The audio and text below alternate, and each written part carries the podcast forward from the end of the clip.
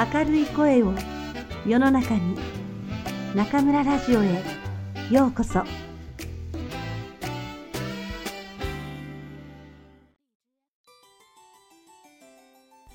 小さいももちゃん松谷美代子。プーのしっぽパタパタ。小さなももちゃんもずいぶん大きくなって一つと少しになりました。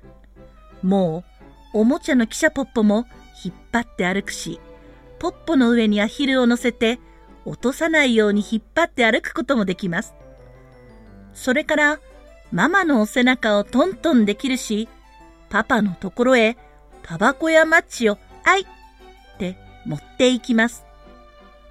ママは威張ってプーに言いました。ねえ、プーや？プーはもうせん。僕は生まれた時から一人でおしっこができますよって威張っていたけどね。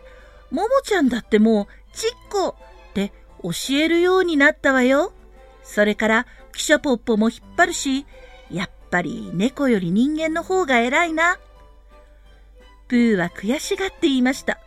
猫だって偉いですよだ。尻尾があるもん。尻尾触れるもん。僕上手だもん。プーは尻尾をくるくるパタパタ振ってみせました。ね、ももちゃんにはできないでしょ？さてプーは、ももちゃんのママとそんな話をしたので、これは一つ利口なところを見せなくちゃと考えました。尻尾くらいじゃあんまり威張れませんからね。ところがどうです？そう思ってお庭をのそのそ歩いていますと、あれ？どこから来たんでしょう？美味しそうなネズミが目の前を歩いていくではありませんか。それも、ただのネズミじゃなくて、お砂糖みたいに真っ白なネズミです。プーは夢中で跳ね上がると、白いネズミをくわえ、ママのところへ駆け出しました。あーうー。プーは駆け回りながら威張って泣きました。どうですママ、猫って偉いでしょ？そう言いたいのですが、口がいっぱいぱいなので、あーうーとしかうなれません。まあ、プーったら、ママが叫びました。プーはママの周りを駆け回り、とうとうくたびれて、ちょっと白いネズミを下へ下ろしました。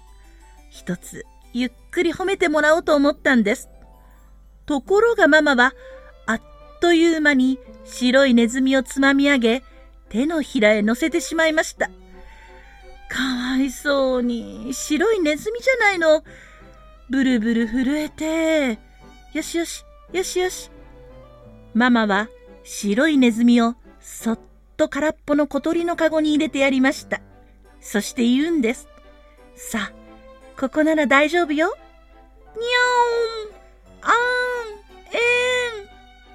プーはがっかりして泣きました。あー、あんまりです、あんまりです。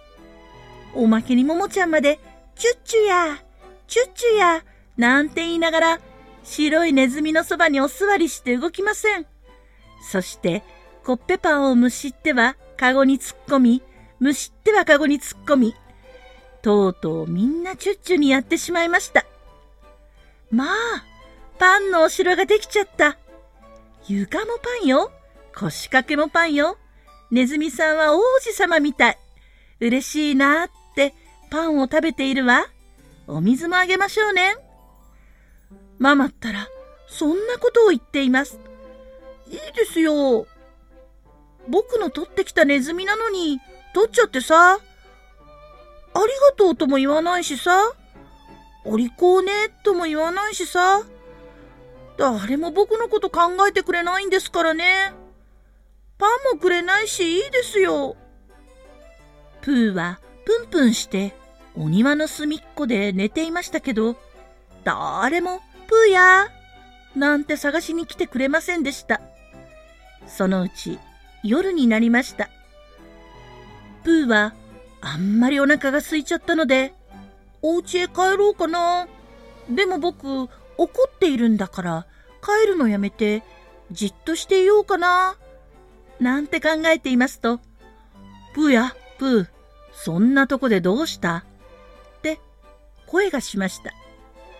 ももちゃんのパパが帰ってきたんです。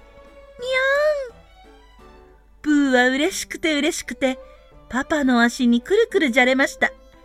一緒に家の中へ入ると、ママが言いました。パパ、プーがね、白いネズミをお家へ連れてきたの。ほら、かわいいでしょ？そりゃあ偉い。パパが言いました。普通の猫なら食べちゃうのに、偉いぞ、プーは。それを聞くとプーは、もっと嬉しくなって、パパの膝に飛び乗りました。ああ、大好きなパパ。パパなら僕のことちゃんとわかってくれるんだ。パパ、見て、僕尻尾を上手に振れるよ。尻尾パタパタ。プーは尻尾をパタンパタン振りました。尻尾パタパタ。ももちゃんも喜んで手をたたいて叫びました。プーはもう嬉しくてお腹のすいたのも忘れ、尻尾をパタパタ振り続けました。